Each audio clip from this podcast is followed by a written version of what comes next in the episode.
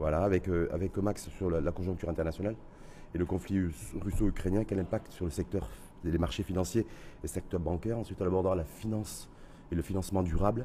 La finance verte est-elle une réponse aux enjeux de transition écologique et environnementaux? Donc, vous le direz aussi. Et, en- et enfin, on finira avec un contextualisant Maroc, euh, avec une interrogation aussi comment la finance durable peut-elle constituer un levier de financement durable? Avec un point d'interrogation également. Mais peut-être démarrer avec sur euh, l'impact de ce conflit russo-ukrainien euh, sur les marchés financiers. On a vu que des, des- des banques russes qui ont été exclues du, du circuit international SWIFT. Mhm, Donc, bref, il y a beaucoup de choses. Une inflation généralisée, mhm. un relèvement des taux, c'est la fête qui a commencé. La BCE devrait poursuivre dans quelques, a priori, euh, dans quelques semaines. Est-ce que tout ça perturbe en fait les. C'est une zone de perturbation ou pas des marchés financiers mondiaux? Bien sûr, bien sûr. Ce qui, est important de voir, c'est qu'on a vécu ces dernières années une, période incroyable dans laquelle euh, l'inflation était très basse partout dans le monde, euh, le- le- les taux d'intérêt étaient très bas partout dans le monde. On a vécu euh, dans une période dans laquelle on, croyait que l'inflation avait disparu. Et en fait, on revient un peu à une période qui nous ramène quasiment 40 ans en arrière, avec une inflation élevée dans la plupart des pays. Alors comment est-ce qu'on y est arrivé? Tout d'abord, il y a eu le, il y a eu le Covid, en fait, hein, qui a conduit les banques centrales à aider les économies massivement, euh, notamment euh, aux États-Unis, en, Europe- de l'Ouest, et donc à injecter énormément de liquidités dans les, dans les économies. Et effectivement, euh, la deuxième vague vient de, cette, de ce conflit russo-ukrainien qui provoque une, une nouvelle disruption des marchés et notamment une envolée des prix de l'énergie. Est-ce que ça veut dire, est-ce que ça veut dire François qu'on est, c'est la fin de l'ère des, des taux négatifs, de l'argent quasiment gratuit euh, Ça paraît, alors, en tout cas, ça paraît euh, le cas pour, euh, pour, pour longtemps, effectivement. C'est pas le, parce qu'effectivement, il y a eu désormais euh, le, le génie est sorti de la bouteille. hein, donc l'inflation a démarré, atteint des niveaux très élevés, euh, d'inflation à deux chiffres dans, dans- dans beaucoup de pays dans le monde. Et les banques centrales se doivent de réagir maintenant. Donc elles le font en ordre dispersé. Et les uns après les autres, les pays relèvent leur taux d'intérêt euh, aujourd'hui pour Ça essayer. pourrait être le cas d'ailleurs Voilà. au, Maroc. On verra s'il y a une, une annonce de, de- de conseil de banque de Marais et de la Banque centrale semaine prochaine, mardi prochain. Mais simplement vous dites donc, en fait, la poussée inflationniste est généralisée aujourd'hui à travers le monde. C'est déjà d'une part parce que conséquence du Covid et du comportement des grandes banques centrales Oui. mondiales, et ensuite le conflit russo-ukrainien. Voilà, qui est venu, qui est venu se rajouter euh, en plus, en fait, euh, comme, comme, comme phénomène, euh, nouveau facteur de déstabilisation euh, sur le, le système de prix. Et alors, par rapport à ça, qu'est-ce que- est-ce que c'est grave en fait? Qu'est-ce que c'est, est-ce que c'est, est-ce que c'est important? Grave et surtout inquiétant. Voilà. Alors, tout d'abord pour le secteur financier, je dirais non, parce qu'en fait, les, les banques sont très bien capitalisées aujourd'hui au travers le monde. Il y a eu tout un tas de réformes euh, réglementaires qui les ont conduits à avoir beaucoup plus de capitaux dans le passé. Donc, les, banques globalement sont solides. Voilà. Euh, euh, en revanche, ce qui se passe, c'est qu'il y a une spirale prix-salaire qui se produit dans beaucoup de pays.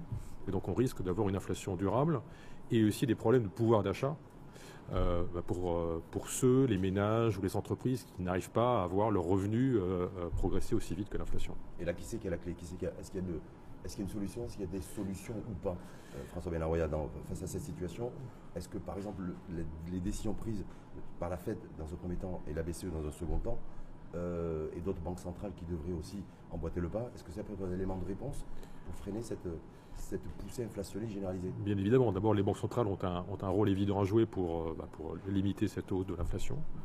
Euh, mais les gouvernements ont un rôle, ont un rôle central également pour euh, euh, éviter qu'il y ait une spirale prix-salaire qui, qui, qui continue et aussi pour compenser les effets sociaux hein, de l'inflation, hein, qui sont des, euh, des facteurs potentiellement de déstabilisation de certains, C'est-à-dire détérioration du pouvoir d'achat. Du ou- pouvoir d'achat pour certaines par- parties de la population. Mais quand, on- quand une banque centrale relève, relève ses taux, ça Oui. veut dire que l'argent coûte plus cher Oui. Ça veut dire que le, le- le crédit pour le consommateur final, en tout cas, et le client potentiel sera plus élevé. Est-ce qu'il y a cet effet mécanique et mécanique Le crédit va coûter plus cher. Euh, alors après, il y a toujours des distinctions entre taux fixe, taux variable, entre comment les économies euh, euh, fonctionnent. Mais en- en- globalement, oui, le crédit sera plus cher, ce qui va conduire à moins de crédit et moins de croissance. Donc ça veut dire quoi? Ça veut dire que la banque centrale- les, les banques centrales relèvent leur taux, donc il y aura moins de distribution de crédit, moins de consommation. Donc ça veut dire que moins de croissance économique. Moins de croissance. Et c'est pour ça que les banques centrales ont hésité, parce qu'en fait, elles ont attendu le dernier moment pour ne pas casser La dynamique de croissance. la de croissance et notamment la reprise post-Covid. Ça veut dire quoi? Ça veut dire que même si effectivement le- les banques centrales re- relèvent leur taux, euh, c'est les, économies, les gouvernants et les gouvernements qui vont se retrouver dans des marges de manœuvre extrêmement réduites pour conduire des politiques économiques Bien sûr, parce que le, leur endettement s'est fortement augmenté ces dernières années. Et donc, dans, dans, un environnement où les taux augmentent, eh bien, leur, la, le service de la dette va coûter plus cher au gouvernement. Ils auront moins de marge de manœuvre pour, euh, pour agir. Donc, la période des prochaines années sera une période beaucoup plus difficile que celle qu'on a connue ces dernières années. La période des, prochaines années, François Benaria, ça veut dire quoi? Est-ce que, est que, vous avez une perspective, un, cap? C'est-à-dire, voilà, on va la courbe de l'inflation va, va, être sur une, une pente décroissante. À quel horizon? Est-ce qu'on a de la visibilité là-dessus? En, tout cas, aujourd'hui, on est encore quasiment partout dans une, dans, une période de hausse de, l'inflation. Donc il faut déjà arriver à, la freiner, l'inverser. Et ça, ça prend minimum euh, deux ou trois ans. Est-ce que ça veut dire qu'il y a une réelle menace euh, ou pas, selon vous, de récession économique?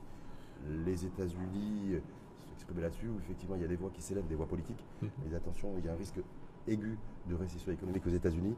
Est-ce que, et donc, du, coup, ça peut être le, le monde ensuite qui peut être contaminés par cette, par cette récession Alors c'est possible, mais c'est une question de doigté des, euh, des banques centrales. Comment est-ce qu'elles vont, euh, vont réagir, mettre euh, les taux au bon niveau, et surtout de coopération entre les banques centrales et les gouvernements, les ministères des Finances, pour avoir un bon mix entre politique budgétaire et politique monétaire. Donc ça va être, c'est quoi C'est les, il y a les gouvernements qui auront capacité de mieux s'en sortir que d'autres. Est-ce que ça veut dire qu'il y a des leviers marge de manœuvre extrêmement réduites et qu'il va falloir actionner le bon levier? Il faut actionner les bons leviers et, euh, surtout euh, voilà, euh, remonter les taux et accepter parfois un peu plus de déficit budgétaire pour pouvoir faire en sorte que l'impact sur l'économie ne soit pas trop fort. Est-ce que ça veut dire aussi que c'est l'ère du, du, taux négatif, c'est fini C'est ça? Oui, l'ère du taux négatif est, fini pour, pour longtemps. Est-ce que ça veut dire qu'on va rentrer aussi dans un cycle de, de, récession, de stagflation, c'est-à-dire avec une croissance économique extrêmement molle et, une, cherté des, prix énergétiques et, alimentaires. Est-ce que c'est ce modèle-là, en fait, ce cycle-là qui, est devant nous? Alors la stagflation, c'est effectivement le risque. Hein, on, revoit un peu les images euh, euh, de la fin des années 1970, hein, après le premier choc pétrolier. Euh, dans lequel il y avait une, à la fois une inflation très élevée et une croissance nulle, voire négative c'est un risque possible, mais, mais, tout dépend du doigté avec lequel les banques centrales et euh, les gouvernements vont agir euh, dans, les, dans, les, différents pays. Mmh. Donc ceux qui, gèrent à la fois la politique monétaire et la, politique budgétaire. Voilà. Vous, en tant que banquier, banquier BNP Paribas, comment vous appréhendez cette, cette euh, nouvelle configuration? Écoutez, nous, BNP, on est la banque d'un monde qui change. Hein, donc, on n'est par définition. Un monde qui bouge, un monde qui change D'un monde qui change. D'un monde qui change. Donc, euh, ça ne veut pas dire qu'on est spectateur d'un monde qui change. Ça veut dire qu'on veut être acteur d'un monde, monde, qui change et aider notamment nos clients à, s'adapter à ces nouvelles donnes. Et donc, euh, euh, voilà, on, se prépare à aider nos clients à passer, à passer cette, phase qui sera plus difficile hein, que, les années précédentes. Offre, offre spécifique aussi par rapport aux, aux acteurs économiques? Est-ce qu'il y a des voilà, vous êtes aussi en, phase d'ajustement d'offres de, crédit spécifiques euh, à cette séquence aujourd'hui euh, de stagflation on, est, on, est, vigilant, notamment dans le domaine du crédit, hein, pour dire ne pas, euh, ne pas couper brutalement le robinet du crédit et s'assurer que ben, on joue notre rôle de, banque qui, sert nos clients dans les moments fastes comme dans les moments plus difficiles. Autre enjeu, en tout cas François Benaroya, c'est les enjeux de transition de transition, donc transition économique, transition euh, industrielle avec la décarbonation. Euh, on parle de plus en plus de la finance durable, de la finance verte. Et euh, est-ce qu'elle est réellement, cette finance durable et cette finance verte, une réponse en ligne avec les enjeux de, transition écologique, environnementaux, industriels et sociaux d'ailleurs aussi? Alors, je pense que ce qui est essentiel de voir, c'est que voilà, même s'il y a aujourd'hui la, guerre en, Europe, en Ukraine, je pense que l'enjeu fondamental pour euh, l'humanité au XXIe siècle, il est au-delà de cette guerre, c'est l'enjeu effectivement de l'environnement. Euh, que ce soit euh, malheureusement la crise climatique, hein, dont on voit les effets quasiment, chaque semaine dans une partie du monde, ou que ce soit la biodiversité, avec une perte colossale de biodiversité, avec une baisse de 60% des effectifs moyens des espèces sauvages, sur les 40 dernières années. Donc c'est une, chute euh, vertigineuse. Et par rapport à ça, on ne peut pas rester passif. Personne ne peut rester passif. Aussi bien les États, les citoyens, euh, les entreprises, que bien sûr les banques. Hein. et donc la finance durable, hein, c'est la, réponse que les banques peuvent apporter pour essayer de répondre à cet enjeu majeur de la transition vers une économie différente, une économie moins carbonée et une économie plus respectueuse de l'environnement, et aussi qui répondent mieux aux déséquilibres sociaux qui peuvent être créés par ces changements comme le changement climatique. Mmh. Mais, on va rentrer dans le détail du détail avec vous, François. Mais non, mais c'est quoi la différence entre la finance classique traditionnelle et la finance verte? Bah, Fondamentalement. Fondamentalement, la, finance classique est une finance qui, euh, bah, je dirais, euh, obéit euh, aux lois du marché et donc essaye de, de, répondre aux besoins du client en, tout en se souciant du, profit des, acteurs économiques, sans prendre en compte le facteur environnemental. Alors que bah, la finance durable se pose dès le départ je dirais, euh, by design, hein, en prenant une expression anglaise, la question de dire mais quel est, l'impact de mes actions? Donc quand je, prête de l'argent, est-ce que je prête de l'argent à un bon projet qui ne euh, sera pas seulement euh, le projet que demande mon client, mais qui a un bon impact sur la planète Ou à l'inverse, quand je place de l'argent pour mes clients, est-ce que je le place dans une entreprise ou dans un fonds qui a un impact positif? Ça veut dire qu'il n'y a pas le critère de de rentabilité de l'argent que je place euh, Alors tout l'enjeu, tout l'enjeu, c'est d'arriver à combiner les deux, c'est d'arriver à trouver une rentabilité acceptable pour le client, tout en ayant un impact positif. Euh, et tout de même en matière de crédit, bah, l'idée c'est de pouvoir financer des projets à un taux acceptable, tout en, en s'assurant bien sûr qu'ils aient un impact positif. Ils peuvent avoir des garanties là-dessus, apportées par le banquier. C'est-à-dire je place mon argent, je dans ce projet, dans cet actif-là. Et effectivement, cet actif aussi, il est entièrement destiné à la performance environnementale et la protection de la planète et de la biodiversité, par exemple. Un, des rôles essentiels du, banquier, c'est de s'assurer qu'on ne fait pas du greenwashing. En fait, c'est s'assurer que, bah, effectivement, quand on vous dit euh, ce produit-là est, bon hein, pour, euh, pour la planète, entre guillemets, bah, effectivement, c'est vraiment le cas et c'est pas euh, juste de la cosmétique. En tout cas, on l'a vu des. Parce qu'il y a beaucoup de critiques à travers le monde, là-dessus, aux États-Unis, y compris en France d'ailleurs, hein, euh, sur l'efficacité ou pas, ou euh, en tout cas de la, finance verte, parce qu'il y a des interrogations qui se posent en disant mais comment est-il possible de mesurer l'impact en fait de, ce, de cet actif vert, de ce placement vert? Est-ce qu'il est, est qu'il y a des instruments de mesure, François Bellaroya, pour mesurer l'impact? Alors c'est très très compliqué. Hein, il y a, beaucoup de travaux avec des scientifiques pour essayer de, de mesurer proprement, mais maintenant, il y, a, des mesures sur typiquement l'impact carbone hein, euh, d'un projet, l'impact carbone d'une entreprise. Euh, voilà, je sais que malheureusement, pour venir, euh, pour venir jusqu'ici, vous voir, bah, j'ai dépensé 250 kg de, CO2 qui ont été rejetés dans l'atmosphère en, prenant l'avion. donc, la partie gaz à effet de serre est très mesurable. Sur la biodiversité, on a aussi des mesures qui commencent à se mettre en place. Euh, euh, mais, la, question à la fin, c'est aussi avoir des instruments simples hein, pour euh, ne pas perdre les clients, les particuliers, les entreprises dans des batteries d'indicateurs qui ne, permettent pas de, faire les bons choix. C'est-à-dire qu'à aujourd'hui, François Benaroyan, on est en capacité de mesurer l'impact, ou en tout cas l'empreinte CO2 sur les actifs? On peut, à grosse maille, mesurer, mesurer cet impact tout à fait. Hum. Et par rapport à ces voix qui s'élèvent, un peu critiques à travers le monde d'ailleurs, c'est de se dire, voilà, mais aussi, est-ce que c'est les, financiers, les banquiers, est-ce qu'ils vont continuer aussi à prêter de l'argent à, ceux qui ont une forte empreinte carbone, les, les, pétroliers, les, voilà, les explorateurs un petit peu de, gaz et de pétrole, surtout avec le, désengagement de, d'un certain nombre de pays européens du gaz et du charbon russe Bien sûr, bien sûr. Alors tout, tout l'enjeu, c'est le, rythme de la transition, en fait, parce que euh, on sait qu'on a un énorme problème en matière d'environnement du fait des gaz à effet de serre. Euh, si on veut limiter le réchauffement de la planète, bah, idéalement, il faudrait qu'on arrête dès demain d'extraire du pétrole, euh, d'extraire du gaz, pour euh, ne plus émettre de CO2 dans l'atmosphère.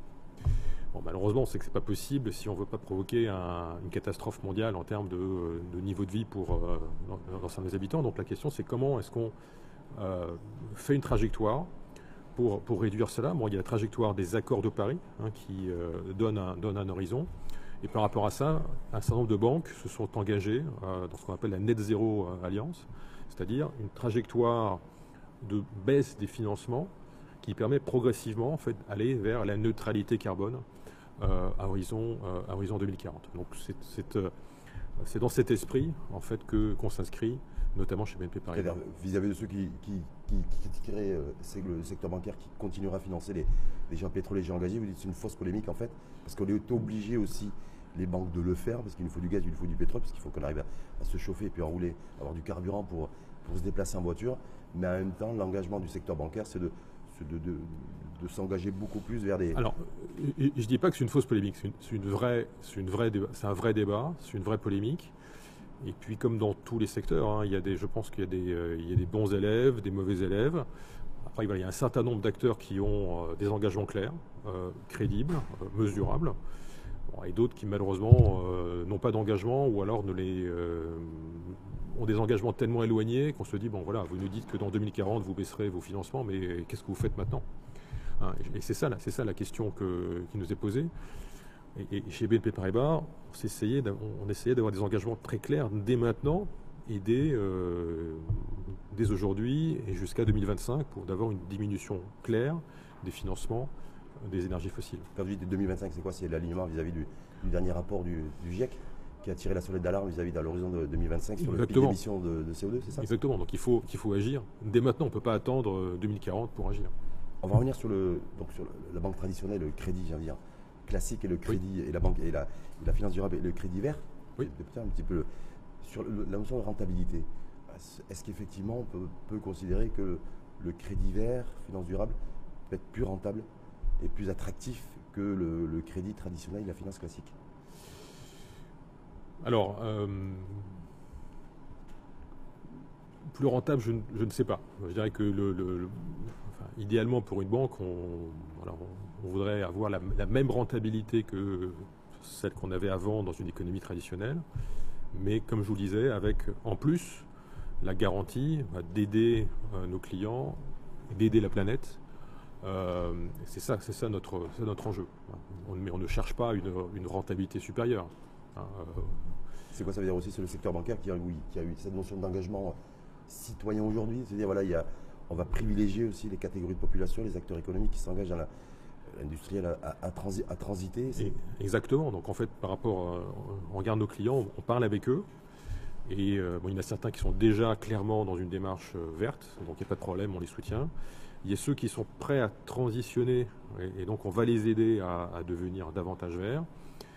Et puis il y a malheureusement ceux qui n'ont pas, compris. Euh, donc on va parler avec eux, mais si euh, ils ne comprennent pas, en tout cas pour BNP Paribas, eh bien on arrêtera euh, de les financer. Ah, vous arrêtez, ah oui, c'est une décision qui a été prise d'arrêter pour celles et ceux qui seraient récalcitrants et qui n'ont pas compris On l'a déjà, on, déjà fait clairement, par exemple pour le charbon, en fait, on a, on a arrêté euh, les financements en matière de charbon, on l'a fait en matière de cigarettes, on a arrêté en 2017 euh, de financer euh, le secteur en fait, hein, du, du, tabac. Donc voilà, il y a, y a, des lignes rouges en fait, qu'on doit poser. et si on est sérieux en matière de, finances vertes, eh ben, il faut, faut dire clairement voilà, voilà ce qu'on veut financer et voilà ce qu'on veut pas financer. les engagements avaient des positions tranchées de le, de BNP Paribas. C'est-à-dire je ne finance pas le, directement ou indirectement le, tabac. Par exemple, voilà, depuis 2017. Depuis 2017. Le charbon, vous ne financez plus aucun acteur qui Alors, on a des, on a des engagements différenciés entre. Euh, euh, on ne finance plus aucun nouveau projet et puis on, sort des projets existants d'ici 2030 en Europe. tout à mmh. fait. Et le, et le gaz, c'est ce que vous le financez Parce qu'il y a, il y a on est, Je dis ça parce qu'on est, euh, nous, au Maroc, comme si on est directement concerné, même si on est une économie encore, encore trop charbonnée et qui veut sortir du, du charbon pour basculer vers le gaz, pour être en conformité avec la taxe carbone mhm. euh, mise en place par l'Union européenne à partir de 2023 et totalement déployée, oui. pour savoir l'horizon 2026. Est-ce que là-dessus, il y a, par rapport aux acteurs économiques marocains, qui, il y a du charbon qui, veulent qui vont transiter au gaz de, manière transitoire Est-ce que là-dessus, la BNP Paribas est, partie prenante? Oui, tout à fait. Donc en fait, le, le, gaz, on le finance toujours, parce que comme vous l'avez dit, c'est une, une, énergie qui nous paraît importante pour faire cette transition, hein, euh, sortir du charbon, qui est vraiment de loin le plus polluant de tous les, euh, de tous les, fossiles. Euh, mais on a néanmoins une trajectoire hein, de baisse de 10% euh, jusqu'à 2025 de nos financements oil and gas, hein, donc pétrole, pétrole et gaz, pour accompagner déjà cette transition. Est-ce que ça veut dire que vous, vous, allez, vous avez basculé, vous commencez à basculer fortement vers les énergies, le financement des énergies euh, intermittentes? Les énergies renouvelables, tout à fait. Les énergies renouvelables, c'est euh, le domaine dans lequel on veut euh, développer très fortement en fait, hein, nos, nos, financements. Et dans notre plan, on, a mis des chiffres très clairs en matière de dans trois domaines en fait hein. les crédits, les obligations et tout ce qui est investissement. Hein. donc on a un but de, mettre, de, financer 150 milliards de crédits durables d'ici à 2025, 150 milliards d'euros, 250 milliards d'obligations durables, donc émises par des entreprises dans le domaine durable, et 300 milliards d'euros d'investissement. Donc c'est à fond, à fond sur les énergies intermittentes? Non, pas uniquement sur euh, les énergies renouvelables, hein, mais notamment sur les énergies renouvelables, en fait, hein, globalement sur tout ce qui est financement durable.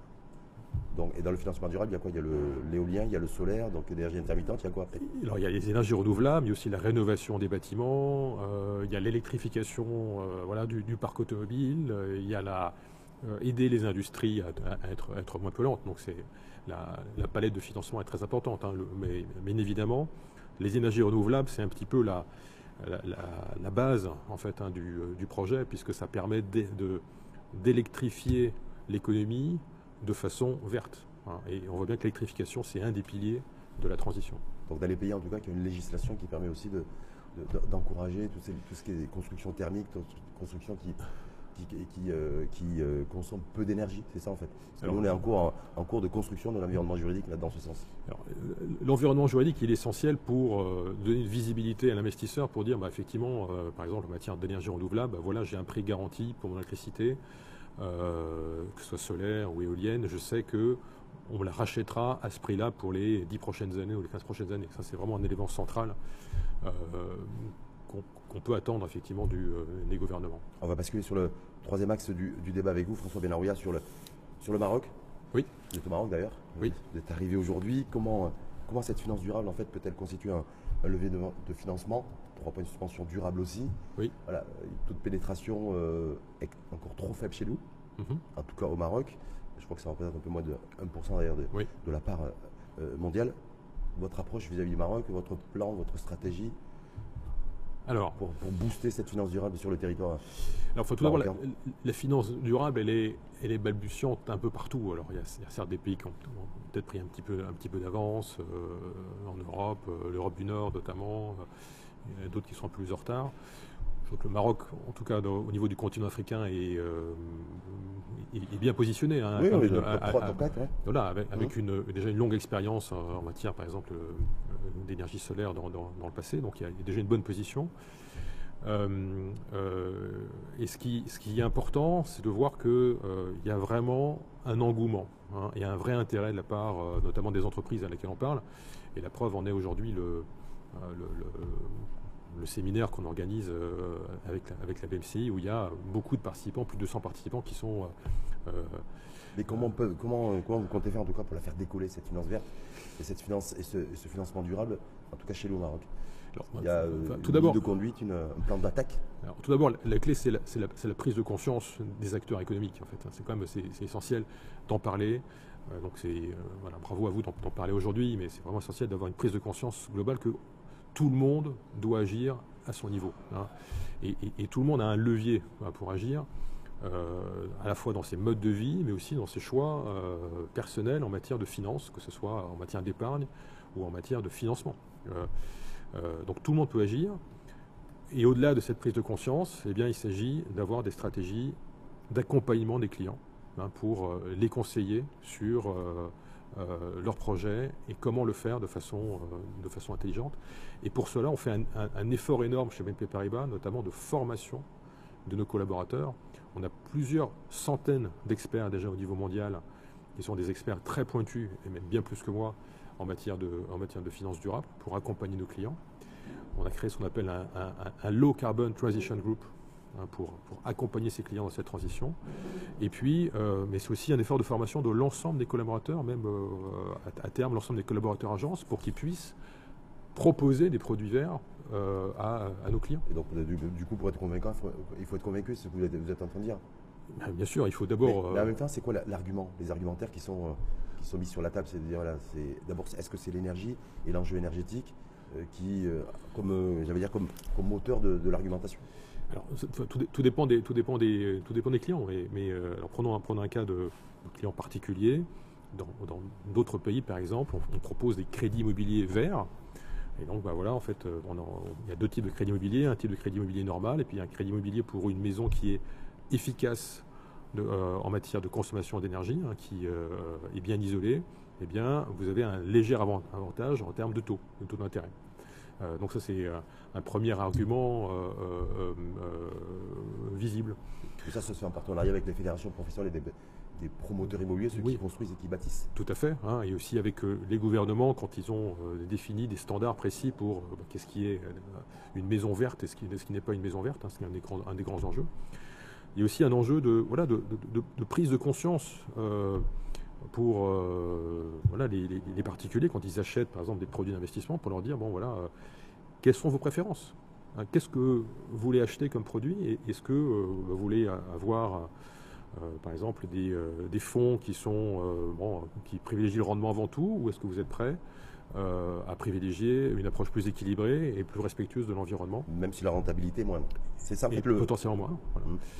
Et puis, il y a aussi, bien, évidemment, l'accompagnement des entreprises hein, pour à la fois les, leur, présenter des solutions et les, surtout les mettre en réseau. Ce qu'on a constaté, notamment dans notre pays, c'est quand on organise des événements comme celui qu'on organise aujourd'hui, eh bien, bah, dans la, dans, la, dans la, salle, en fait, des acteurs se rendent compte et disent bah, tiens, euh, par exemple, en matière d'économie circulaire, bah, moi j'ai des déchets, je ne sais pas quoi en faire.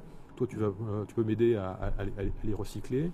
Il peut y avoir comme ça des écosystèmes qui. Euh, et des écosystèmes qui, qui, apparaissent. Juste, François Mélarouillard, vous disiez plus, juste il y, a, il y, a, quelques minutes, ça, peut être, ça va être aussi des crédits en fait qui vont être moins chers sur la construction, par exemple, de maisons vertes que le crédit classique. c'est quoi le différentiel, le, le gap qu'il peut y avoir entre les, euh, entre le crédit qui sera moins cher que le, que le crédit classique pour euh, la construction d'un immeuble ou l'acquisition d'un bien immobilier Alors, ça, alors, ça, ça, dépend, euh, ça dépend vraiment du pays dans lequel on est, mais on, peut parler de, 0,4%, 0,5%, c'est ça l'ordre de grandeur. Mais je vous dirais, en fait, à terme, le crédit vert, ça sera le crédit normal. Puisqu'en fait, on doit tous aller vers cette transition. Le crédit qui n'est pas vert, c'est le crédit qui n'est pas normal, qui à terme finalement doit être pénalisé, parce qu'en fait, il, est contraire à l'intérêt euh, bah, de, nous tous. En même temps, parce qu'on avait, commencé d'ailleurs par ça, et je ne finirai pas aussi ce débat avec vous, là-dessus, on l'a dit, conjoncture mondiale inflationniste, ce qui mhm. devrait encore durer au moins encore quelques mois malheureusement. Est-ce que c'est le bon moment, le bon timing aujourd'hui pour euh, la finance durable euh, et, la finance verte euh, à proposer aux, clients, aux acteurs économiques ou aux particuliers? En matière de, finances durables, on doit s'inscrire dans le temps long. Hein. Malheureusement, euh, c'est un combat qu'on va devoir mener pendant des années, pendant des dizaines d'années, pour verdir nos économies. alors, effectivement, l'inflation vient compliquer la donne, mais c'est un message qu'on doit passer dès maintenant, parce que c'est un enjeu pour nos générations. Si on veut léguer à nos enfants une planète habitable, hein, il faut agir maintenant. Et on a tous les leviers pour le faire. Et surtout, nous, tous une responsabilité. Et tous une responsabilité. Merci infiniment à vous, en tout cas, François Bellaroya. Et bon, ben, euh, bon vent. Merci à vous. ça Merci à vous. Merci à vous. Je rappelle que vous êtes, euh, que vous êtes responsable adjoint BNP Paribas International Retail Banking pour la région Europe-Méditerranée.